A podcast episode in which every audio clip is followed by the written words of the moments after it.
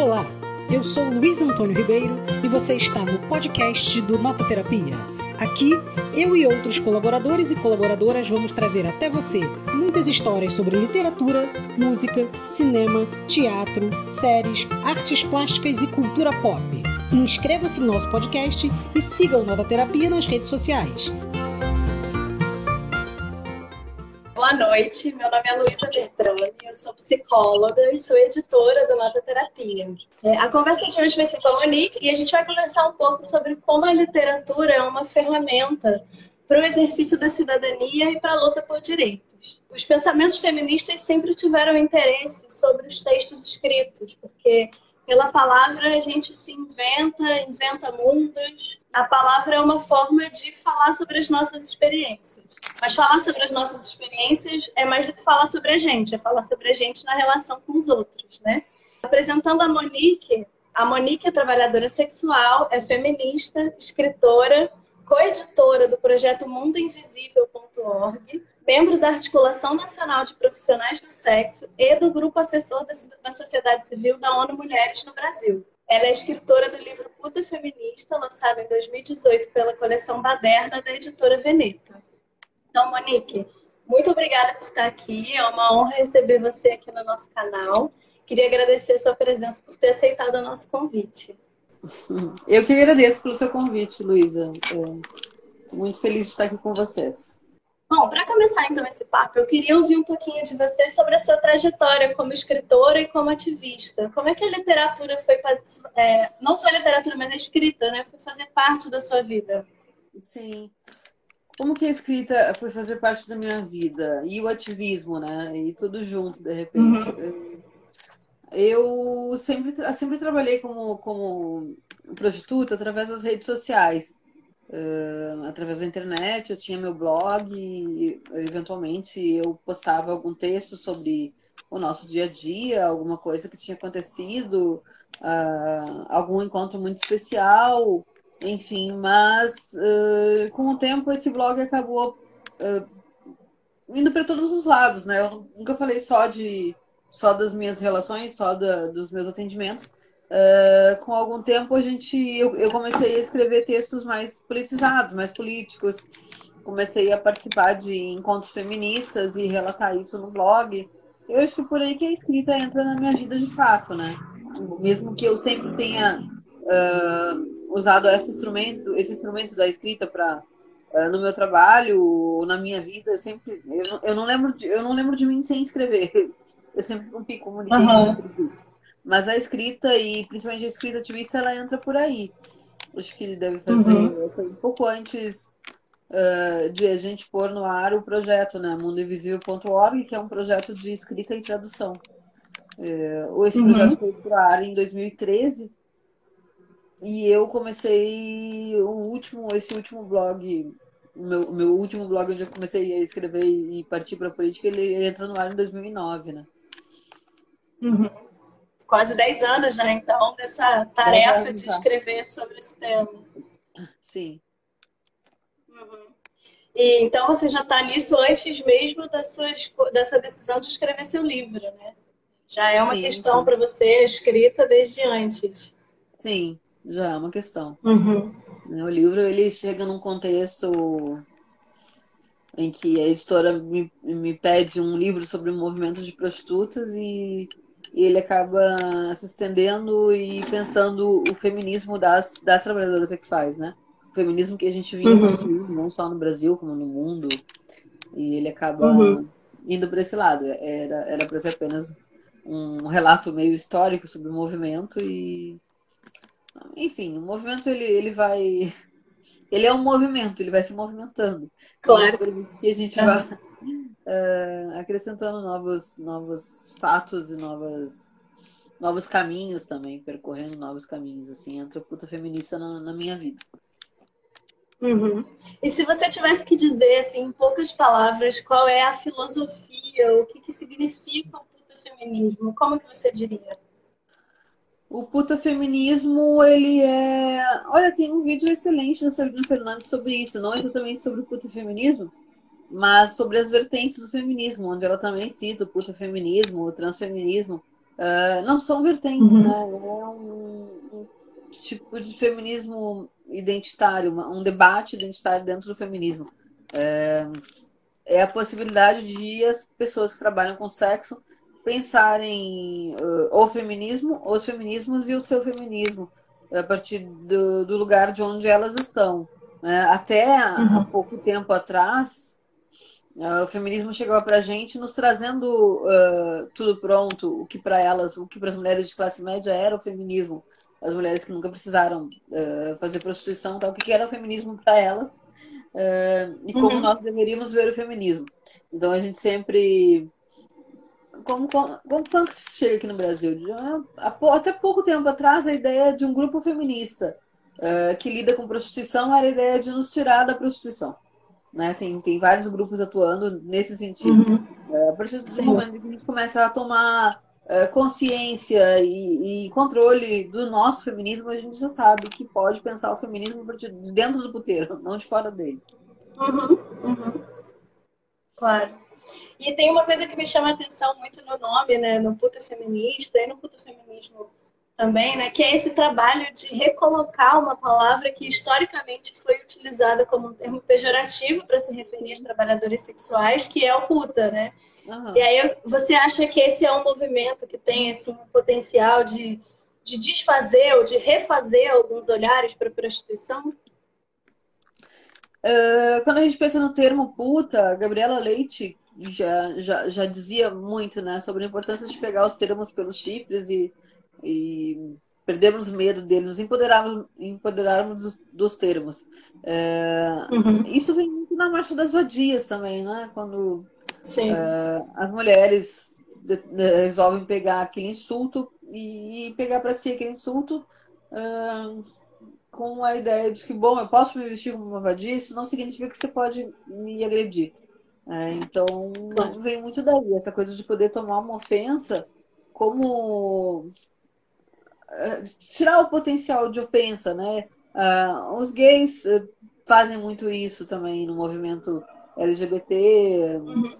enfim. Quando a gente tira o potencial de ofensa daquela, da, daquela palavra, a sociedade não tem mais como te agredir com ela. Né? Então. Uhum.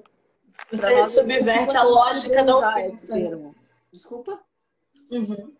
Não, você subverte a lógica da ofensa, né? Você pega Exato. aquilo que te, te oferecem como um problema e transforma numa potencialidade para afirmação de um projeto de vida, né? Sim.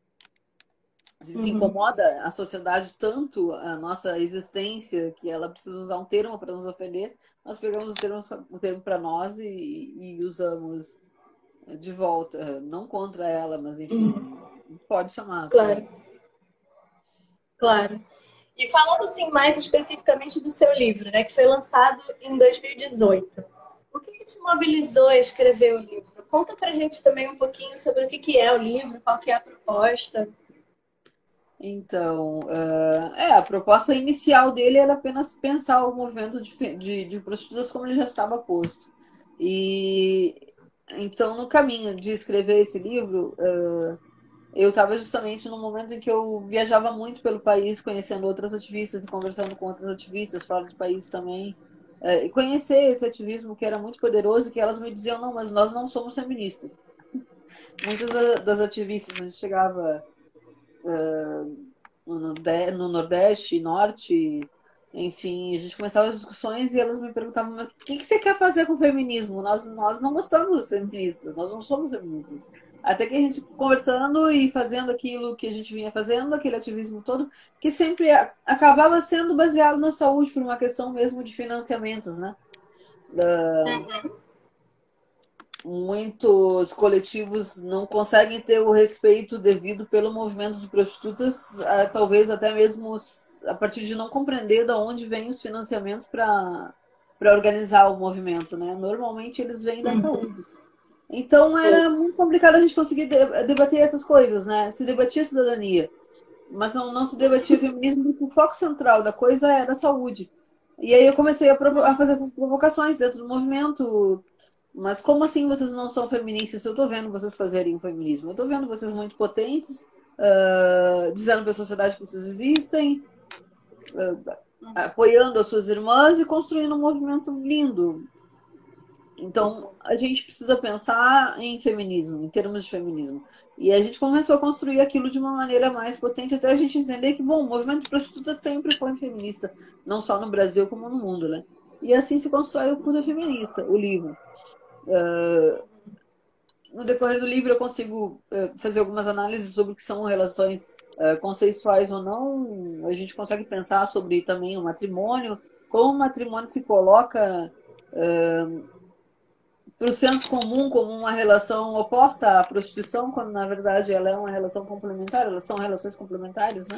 E são, no fim das contas, relações e trabalhos de mulheres eh, que acabam mantendo o patriarcado. Então, são essas reflexões que a gente vai encontrar, né? Onde, onde, quem são as mulheres, onde estão e que lugares podem ocupar. É, não é um livro que eu vou dizer que ele fale apenas de prostituição na minha visão, é um livro que fala sobre o trabalho de mulheres. Em geral, mesmo uhum. o trabalho que não é considerado o trabalho que é o matrimônio, né? Casamento por amor. Uhum. É, me lembra a, a, aquela frase da Silvia Federici, né? Que o que vocês chamam Sim. de amor, a gente chama de trabalho não remunerado, né? Exato. É. É, é e, e, tem outros livros né, sobre prostituição, né? E eu acho que talvez a maioria das pessoas conheça como um livro sobre prostituição o livro da Bruna Sufistinha, né? Talvez é, seja o que mais tenha circulado, né? Sim. Virou um best-seller, teve desdobramentos na televisão e tal. Você acha que esse livro, ou outros livros que falam de prostituição, têm ajudado a dar visibilidade para a luta das prostitutas ou acabam reforçando algum estereótipo? Olha, eu, eu, vou, eu não li nenhum dos dois livros da Bruna, nem o Doce Veneno do Escorpião, que foi o primeiro, né? Olha, tá com uhum. mais de 15 anos esse livro, né? E nem o segundo, que é, acho que é o título. Eu não li.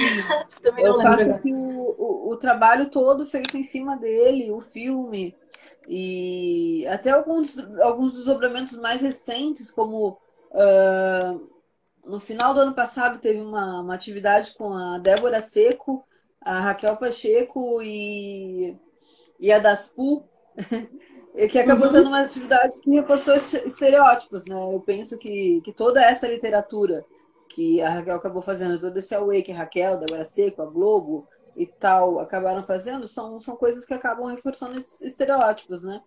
Nesse mesmo evento. Uhum. Me estranha muito, porque era um evento ativista, né? Deveriam estar, estar trabalhadoras sexuais, mas uma atriz disse: não, as prostitutas uhum. não podem fazer mal nenhum, a não ser a elas mesmas, e não sei o quê. Então, esse trabalho todo me é. parece que reforça, reforça os estereótipos, mas a gente tem outros livros que desfazem esses estereótipos e outros. Mesmo o trabalho do movimento de prostitutas ao longo desses são 32 anos no Brasil, é 32 anos Uh, uhum. Os dois livros da Gabriela Leite, por exemplo, foram muito menos lidos, mas são muito mais importantes uh, uhum. para, para, o ativismo e, e, para as mulheres mesmo do que, do que esse reforço do estereótipo todo que a gente vai encontrar né, na, na, personagem uhum. do Cristina. A Mara Moira também tem um livro bem recente sobre a prostituição uhum. travesti, que é Se Eu Fosse Puta, uhum. que depois virou Se Eu Fosse Pura por uma outra editora. Uh, enfim. Embora a Bruna tenha seu papel essencial na coisa de mostrar para as pessoas uma prostituta não, não necessariamente é uma mulher que está passando fome na rua e que precise uhum. desesperadamente desse dinheiro.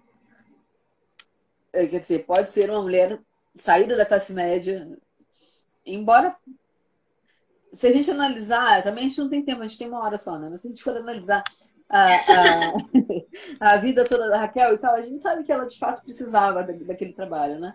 Mas como se coloca, como a Globo coloca, ah, é uma, é, mulheres de classe média podem fazer prostituição, sempre puderam, né? E, uhum. e nesse sentido, ela, ela, ela rompe com o estereótipo da, da, da mulher que não tem outras alternativas e, e que, enfim, que vive numa situação extremamente precária. Esse estereótipo ela rompe. Os outros, infelizmente, ela acaba por reforçar, né? A personagem. E no uhum. fim das contas, depois a Raquel, que promete se lançar como. contar, é, contar a, a, verdadeira face da prostituição no, no, próximo livro dela que não saiu ainda. Mas são coisas que uhum. a gente. Eu, é, se, se, deve ler, eu não tive paciência de ler, mas eu, eu recomendo. Uhum. É, como eu mencionei no início, eu acho que a escrita ela tem uma força muito grande, né? Por isso sempre foi do interesse nosso, de feministas, né? De, de, de pensar o mundo a partir da, da, produção escrita das pessoas, né? É, como que você vê que o relato das suas experiências pode se desdobrar numa força política? Porque ainda que seu livro fale de várias outras coisas, você também aborda né, a sua experiência, a sua entrada nesse, nesse trabalho. E como é que você acha que existe, que, que se faz essa relação entre o relato pessoal que se transforma Sim. numa força motriz política de, de transformação, de ativismo? O Puta Feminista, ele é o primeiro e ainda o único livro publicado no Brasil, escrito por uma prostituta, um, pensando questões políticas e questões sobre feminismo, né? Ele, ele é muito mais importante do que ele parece, muito mais importante do que eu digo que ele é.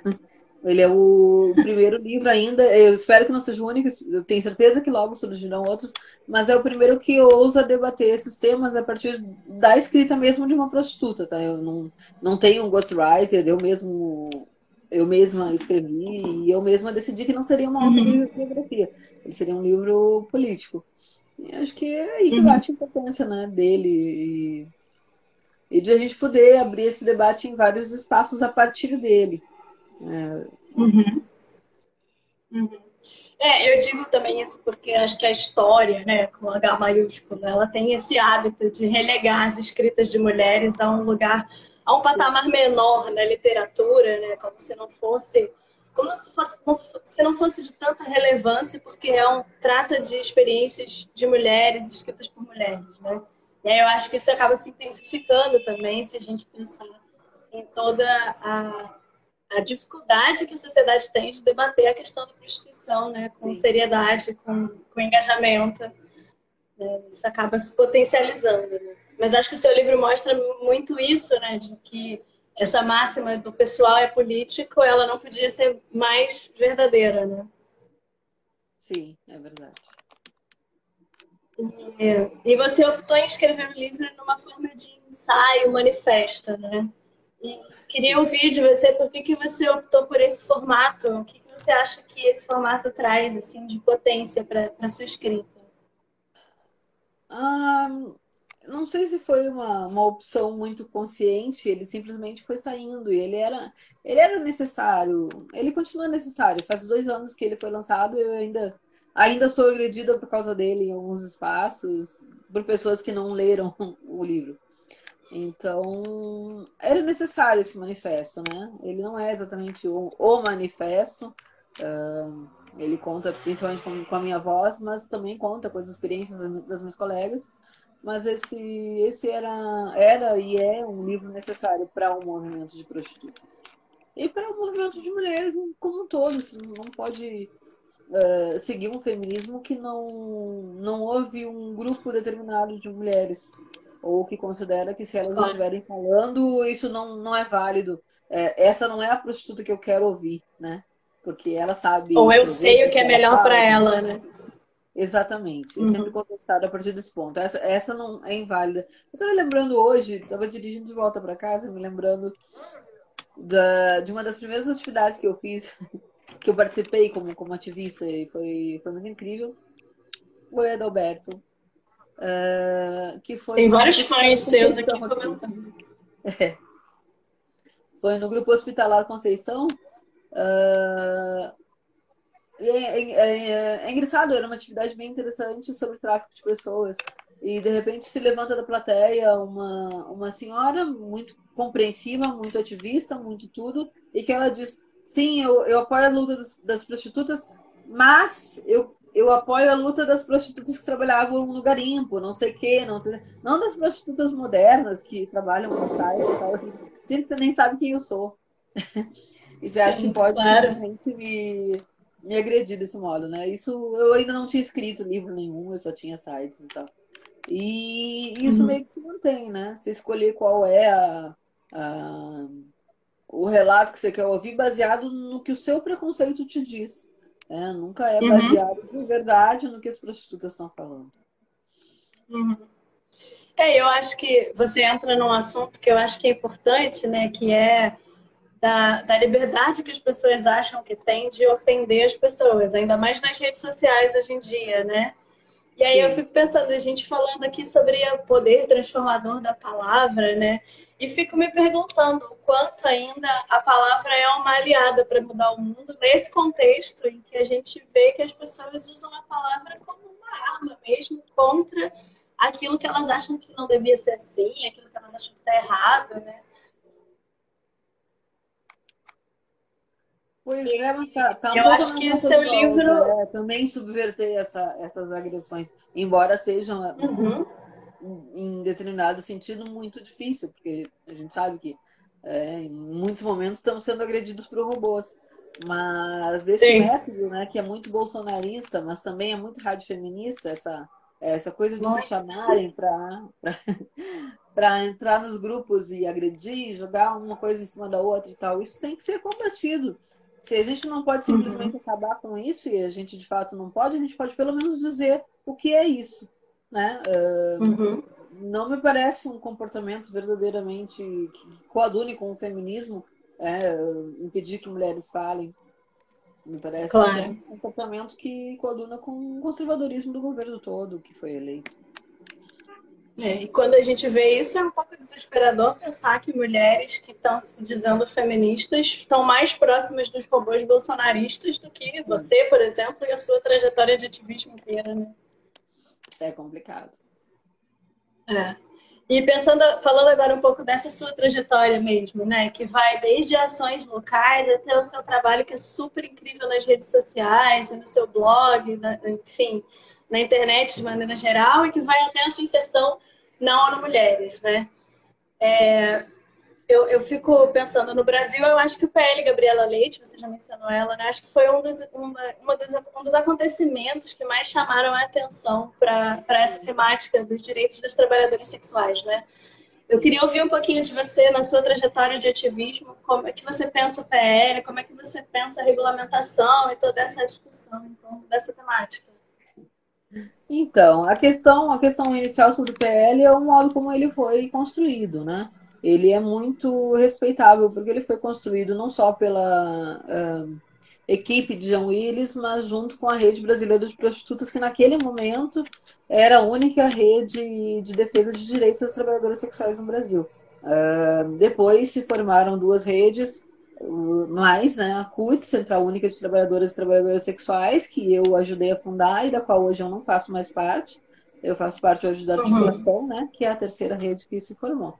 Mas naquele momento uhum. nós tínhamos esse debate só a partir da rede brasileira. A rede brasileira estava lá uh, dizendo o que queriam as prostitutas organizadas em termos de, de leis, né? Infelizmente o projeto tá, ele não nem, nem chegou aí à votação, ele foi arquivado e ele não irá à votação, né? Tem, tem uma proposta uhum. do deputado do, do PSOL de retomar todos os projetos apresentados pelo João Willis, mas eu não, não sei em que momento uhum. vai acontecer e, e, como vai acontecer isso com o PL Gabriela Leite. Mas é, ele não é um. Ele, ele tem as suas falhas, claro, ele, ele, seria, ele precisa ser discutido novamente agora com as três redes, né? Mas é, ele tem essa coisa, ele foi construído com prostitutas. E... Uhum. Isso, é Isso, é essencial, né? É essencial, essencial que tenha a participação de quem é. Ninguém vai xingar, os bancários se eles é, construírem um projeto de lei. E as prostitutas também podem né, tá, estar nesse movimento. Uh, o fato é que nesse momento, uhum. agora em 2020, a gente já tem três redes, então o debate ele é bem mais amplo e precisa levar em consideração várias outras forças. De qualquer modo, infelizmente, é um projeto que foi uh, engavetado já há bastante tempo. O que a gente tem tramitando hoje é o 377-11, né, do deputado pastor João Campos. Esse é um projeto bem, bem, complicado e que tem chance, na minha visão, ele tem chance de ser aprovado, né? O PL que determina a criminalização dos clientes de prostituição aos moldes do que foi implantado na Suécia em 1999 há mais de 20 anos atrás. Dentro, é na Suécia ele é implantado dentro de um pacote de, de promoção de igualdade de gênero, diferente do que está sendo implantado e comemorado por uh, feministas ao redor do mundo, né? Que é simplesmente a criminalização do cliente e não se tem mais nenhum direito e pronto. Eu não posso usar feministas entre aspas porque elas se uh, declaram feministas, mas uh, é importante perceber que aqui no Brasil e em vários outros espaços do mundo, vários outros países, esse tipo de projeto ele é representado, defendido e votado por forças ligadas ao fundamentalismo religioso e não ao feminismo. Uhum. Por que é tão importante para o fundamentalismo, fundamentalismo religioso apoiar o, um projeto com uma visão, entre aspas, feminista, que proíbe as prostitutas de cobrarem por sexo, na verdade, né, proibindo os clientes. Não, não dá para ser hipócrita uhum. que você proíbe, você proíbe a venda do serviço, você proibiu o serviço. Uh, claro. E como é que a gente não tem, então, se esse projeto é tão bom, como é que não se tem a mesma força para aprovar a legalização do aborto, ou para pelo menos uhum. poder apresentar, né? É, e quais seriam os impactos positivos né, do projeto desse na vida das prostitutas? Né? Mas isso acontece porque vocês não participam do processo. Né? É, uhum. é, ele é, no mínimo, ultrapassado, mas ele realmente tem sido. Eu vi esses dias uma feminista dita radical famosa comemorar que ele tem sido aceito em vários espaços, vários países da Europa, e é verdade, ele tem crescido fortemente apoio a ele porque também é o tipo de projeto que meio que inviabiliza a migração, por exemplo. Claro. Porque muitas mulheres migram e, e ou migram para a prostituição ou migram, encontram outra, outra alternativa e tem na prostituição uma alternativa. Esse é um projeto de ataque de uhum. direitos para migrantes também. E... Claro. Está tá conectado a outras, a outras lógicas, né? a outros interesses e a outras pautas, né? que ficam ali por baixo e, que, e como se não tivesse relação uma coisa com a outra. É, o fato é que na prática proibir o cliente de prostituição de pagar por sexo é completamente inviável. As prostitutas continuam existindo na Suécia. Imagine claro. se funcionaria em algum, não funciona em nenhum lugar do mundo. Mas a única maneira de você perceber, de você, você comprovar que uma, uma pessoa pagou por sexo é perseguindo uma mulher que cobra por esse sexo. E é assim que acontece, né? É um, é um projeto claro. que, embora declaradamente ele não tire direitos de mulheres, é das, das mulheres que ele tira os direitos, não é de, dos homens. Uhum. Sim. E como que você acha que essa discussão sobre o trabalho sexual pode contribuir para pensar de uma maneira mais ampla a relação entre mulheres e trabalho, que é uma coisa que você já começou a, a comentar no começo, né? Então, uh, é importante que a gente entenda uh, todos os trabalhos que são tomados das mulheres sem que nada seja pago, né? Que não, a gente tem entre eles, sim, o trabalho sexual, trabalho sexual, trabalho doméstico, trabalho de cuidados, trabalho reprodutivo.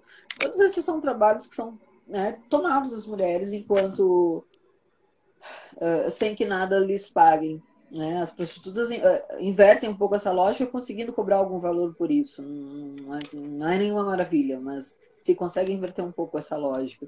É, tem, a gente tem que entender como funciona o patriarcado, de que modo todas as mulheres. Uh, e para isso, eu posso recomendar um artigo da Federici de 1975, mas que continua válido, que é porque a sexualidade é um trabalho de que modo a sexualidade, as mulheres são doutrinadas a, a, tornar a sua própria sexualidade um trabalho, mesmo quando elas não estão, não estão fazendo trabalho sexual remunerado. É como se você fosse é, guiada desde que nasce a ser um ser agradável, é, desejável, é, bonita, enfeitável, esse papel de enfeitar o mundo e tal. Isso é, é, é trabalho sexual. Então, uhum. Federico escreve no, na direção de nos dizer que a gente uh, deve entender que nos tiram trabalhos e que deve pensar em como cobrar por eles, né? A Silvia Federici é uma uhum. das articuladoras do, do movimento Salários por Serviço Doméstico nos anos 70. E aí, quando ela fala de trabalho sexual e coloca esse também como um trabalho não pago, a gente percebe a importância disso, né? A importância de não só uhum. apoiar o movimento prostitutos, mas como entender que em outros contextos vão te tomar esse trabalho, né? Não é uma coisa tão voluntária assim, você fazer uhum. sexo com outros, outras pessoas, com homens especificamente. O modo como nós uhum. somos condicionados a nos portar é. Enfim. Uhum. Fica a recomendação. E você acha. Sim, é uma recomendação maravilhosa. A Silvia Federici é maravilhosa. Eu acho que tudo que ela escreve vale a pena ler e, Sim. e rever várias das, das percepções que são uh, oferecidas a nós sem que a gente reflita, né? E nesse, nessa temática, é, a gente vive um momento que é um momento de maneira geral, né? de governo, de políticas, enfim, não só no Brasil. Mas você acha que, pensando assim, é, no movimento, como um movimento, como se diz, né? que caminha, que, que se move, você acha que, que, que que se tem avançado nessa discussão sobre pensar o trabalho sexual de uma perspectiva que seja feminista, mas que não seja moralista, que não seja vitimizadora e que não seja punitivista? Então, é, é difícil pensar as coisas em termos de avançar, né? A gente acaba pensando a história sempre num, numa linha de avanços. Conforme vamos seguindo, avançamos, mas nem sempre avançamos, muitas vezes retrocedemos. Uh, eu vejo muitos avanços dentro da nossa bolha, uh, até da possibilidade da gente conseguir debater, mas eu não posso ter certeza de que a gente está avançando mesmo nesse debate quando, quando eu sei que na maior parte dos países esse modelo né, de criminalização do cliente está sendo implantado. Então tem, tem uma ação que são eles uh, uh, aumentando a repressão ao trabalho sexual e tem uma reação, que são as prostitutas cada vez mais uh, articuladas, cada vez mais conectadas, e conectadas, isso quer dizer que a gente pode trocar ideia com as, com as companheiras lá da Espanha, da Inglaterra, da Argentina, de Manaus, o tempo todo. Então, não dá para dizer que avança, mas também não dá para dizer que retrocede. Tem, tem duas forças opostas aí lutando. Né? Eles também estão avançando para cima dos corpos das mulheres. Né? Eles sim, também sim. estão avançando para cima da gente. E vamos falar de mulheres, né? Não só prostitutas. E, uhum, ao mesmo claro. tempo a gente, a gente, se articula e, e avança, né?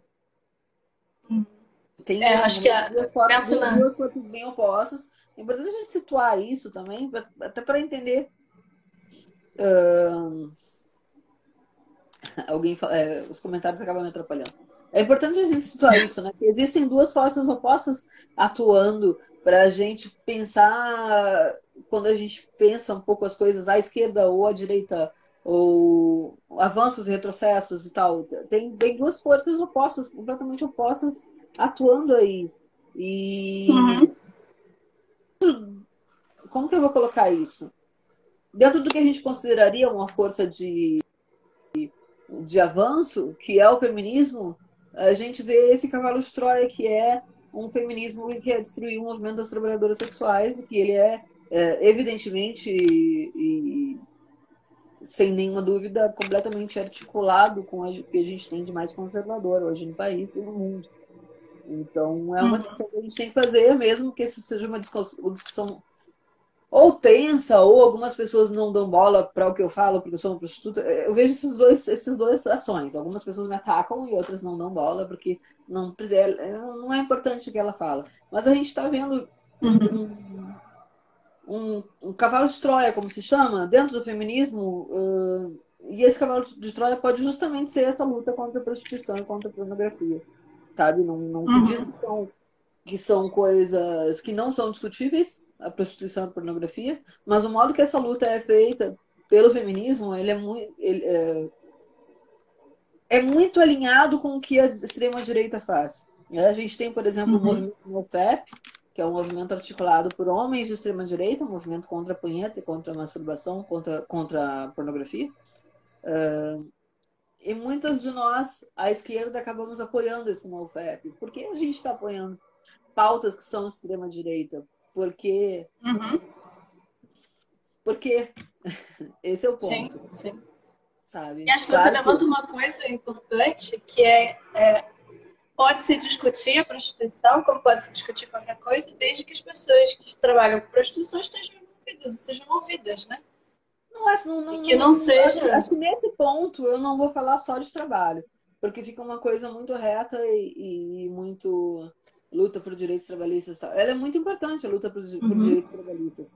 Mas a, a luta contra, a, entre aspas, pornografia e prostituição é uma luta que vai afetar a vida das mulheres, a sexualidade das mulheres, o direito à sexualidade claro. das mulheres. As mulheres também consomem, uhum. consomem pornografia, não só fazem como, como protagonistas e trabalhadoras da indústria, que é a indústria, como todas as indústrias, é uma indústria que tem exploração, mas não só como, como, como trabalhadoras, mas a gente também tem o direito a assistir. Então, esse debate a gente pode fazer que pornografia a gente quer. Né? Uma vez que uhum. se pensa, e acho que ninguém contesta essa ideia de que, bom, uh, pornografia pode ser um caminho para aprendizado de sexualidade. Uma vez que a gente pensa isso, que sexualidade a gente quer? E a gente não se dá quando a gente entra nesses movimentos. É, acabar com a pornografia, acabar com a indústria e, e no FAP, né? acabar com a masturbação por uma produtividade masculina. Né? Se você vê um movimento no FAP, você vai entender que a ideia é acabar com a masturbação para que a sexualidade masculina seja produtiva. O que é produtiva? Né? Ah, nós estamos batendo muito punheta e não estamos conseguindo querer mulheres. Uh, não, não estamos conseguindo querer mulheres significa o quê? Não estamos conseguindo querer sim, tomar sim. o trabalho das mulheres. Porque como, de onde que a punheta ficou algo ruim no, no, em 2020? sabe? Ela punheta já causou cabelo nas mãos, né? De onde que ficou algo ruim? Conhecer o próprio corpo, sabe? Tem coisas que podem ser discutidas ali claro. dentro. E, claro. Uhum. e nunca seria uma ideia de não, a masturbação é proibida. É, uhum. Então a gente tem que ficar muito atenta quando a gente pensa isso. Acho que penso que dá para fazer um debate sobre tudo isso sem cair no conservadorismo e no punitivismo e no proibicionismo. Ah, acabou punheta, ninguém mais vai ter punheta aqui. Não dá. Sabe? Então, como mulher, quem seriam os fiscais não necessariamente trabalho na área, né? Eu quero, quero saber o que, que eu posso pensar disso, né? E como mulher, ah, enfim, cadê o nosso direito à, à sexualidade? Acaba sendo tudo é, girado de um jeito que a gente acaba não, não, tendo o direito. A gente precisa se posicionar contra porque isso está errado. Um outro ponto sobre. Uhum. Né, não era o tema, né? Mas um outro ponto sobre pornografia é a gente pensar se é a pornografia que faz essa sociedade ou é essa sociedade que faz essa pornografia misógina, violenta, agressiva. Uh, eu uhum. penso que é a sociedade que precisa ser mudada para que a pornografia mude. Não é a pornografia que me induz a isso. Né? Embora a mídia tenha seu papel, uh, em uhum. vários sentidos, muitas vezes a gente consegue uh, dar uma controlada na mídia, tá? Eu posso dizer que a pornografia vai induzir homens a ter um comportamento sexual predador, mas as novelas também. Uh, é difícil uhum. você ver uma novela onde uma mulher não leva um tapa na cara durante, durante a trama, uh, não é agredida, não é assediada, não é perseguida por homens. Então tem toda uma uhum. sociedade que mudar, né? para além claro. de simplesmente proibir a pornografia. Pois é, lógico. Não, de jeito nenhum. O problema é essa porcaria dessa uma hora que o Instagram dá. É. Mas, olha, como faltam só oito minutos para dar uma hora, eu queria ouvir de você, eu comentei com você antes, né, que seria legal ouvir quais foram os cinco livros que, assim, mudaram a sua vida. Livros que foram importantes na sua trajetória de leitora, mas também de escritora, de ativista, de prostituta, de feminista. Não sei se eu tenho cinco livros. É ruim essa coisa de cinco livros definitivos. Eu também não sou uma grande leitora, eu leio muito, mas de modo muito, muito pouco disciplinado. Um dos livros que me bateu muito forte foi Teoria King Kong, da Virginie, de, Virginie Despin. Acho que deve estar por aqui. Uhum. Ele já, já tem uns bons 15 anos esse livro, né? Virginie, ela foi prostituta por um período até bastante curto, por dois anos. Mas, e ela é cineasta, enfim, uma, uma mulher bastante interessante de se ler. Uh, foi um livro que foram muitas tapas na cara, assim, tipo, ela, ela destrincha a coisa do ser mulher uh, de um jeito muito violento até, uh, nos colocando numa outra posição. de não, não, não vítimas, de não, sabe, mulheres uhum. não, não fracas. Eu gosto muito do, do modo como eu coloco. o que me faz sentir uma mulher não fraca. Então, esse livro eu recomendo para todo mundo, Teoria que Impõe. Claro, vou recomendar, uhum. recomendar a Madame Moira e o modo como ela o modo como ela joga a prostituição bastante crua na nossa cara, no, se eu fosse puta, e a questão uhum. né, da, da, prostituição compulsória para as mulheres trans e travestis, e aí como ela coloca, como é, quando a gente pensa essa, esse lugar das travestis e, e, e transexuais, né, sempre ligado, atrelado direto à, à prostituição, ela, ela te diz, ah, mas uhum. é, então eu penso que, que essa sociedade que era das mulheres. E acho que isso bate muito com aquele artigo da Silvia Federici, que é porque sexualidade é um trabalho, né? Então, e sempre recomendou uhum. assim Federici, né? Acho que não dá cinco uhum. livros, contar uma boa experiência. Ótimo, maravilhoso. Ai, Monique, foi muito legal conversar com você. Eu te agradeço muito pela disponibilidade. Eu acho que assim, daria para a gente fazer 10 lives sobre cada um dos temas que a gente passou por aqui. Mas eu acho que traz coisas super importantes para a gente refletir, é, não só sobre a prostituição, o trabalho o trabalho sexual, mas sobre o feminismo, sobre as mulheres, sobre enfim, milhares de coisas. É, fala um pouquinho agora para as pessoas que estão assistindo sobre onde elas encontram o seu livro, onde encontram você nas redes, seus trabalhos. Ah, então, Vem seu peixe. Eu estou no Instagram, eu estou no Facebook, uh, vocês me acham no Twitter também. Meu livro, eu, deve chegar para mim algumas, alguns exemplares em umas duas semanas no máximo. Mas por enquanto vocês compram no, no site da editora Veneta, editoraveneta.com.br. Bom, enfim, dá uma googlada que você acha. Então tá ótimo, Monique. Muito obrigada. Obrigada para quem assistiu a gente. Quem chegou aqui pelo perfil da Monique, segue a Nota Terapia, que a gente tem sempre conteúdos aqui sobre arte, literatura, cultura. É, se você está aqui por causa da Nota Terapia, segue a Monique também, acompanhe o trabalho dela. Ah, Monique, se você quiser falar um pouquinho também sobre aquela sua iniciativa de apoio a uma escritora, onde é que as pessoas é, se encontram? Se vocês encontram essa iniciativa do apoio a uma escritora no meu site, moniqueprada.com.br. É um pedido por doações financeiras pequenas para a gente conseguir continuar uh, escrevendo. Né? No caso dessa escritora específica, você pode também apoiar ela comprando pornografia. Você pode acessar o site do Câmera Privé, você pode comprar meus vídeos lá e isso também me dá um apoio, né? Enquanto você está comprando meus vídeos, eu estou aqui escrevendo sobre essas temáticas todas. É, eu devo publicar um próximo livro em poucos meses. Eu estou fazendo uma coletânea de contos. Espero que todo mundo ame. e se não, se não amar, pode. É, é um pouco diferente para mim, né? Porque é ficção. É, foge um pouco do que a gente tem, mas, mas eu tenho certeza que vai, vai ser legal. Claro, e avisa quando for lançar que você volta aqui, a gente faz uma nova Sim, live para falar sobre o livro e para fazer uma live de lançamento por aqui também. Ah, que lindo. Vou adorar. Tá? tá? Então tá. Ó, alguém comentou veio, aqui. Veio nos ouvir, teve paciência para nos ouvir. Uh, pode acompanhar esses debates todos uh, pelo meu site, pelo meu Instagram e pelo meu Facebook, mas também suponho que pode acompanhar aqui pela página, porque eu acho que a Luísa vai me chamar outras vezes. e a gente vai Sim, com certeza. Né, fazer mais lives falando de modo mais aprofundado dessas questões todas. Monique, obrigada. Um beijo para você. Até a próxima. Um e boa sorte no seu trabalho aí de contas. Quero, quero ler. Tá bom.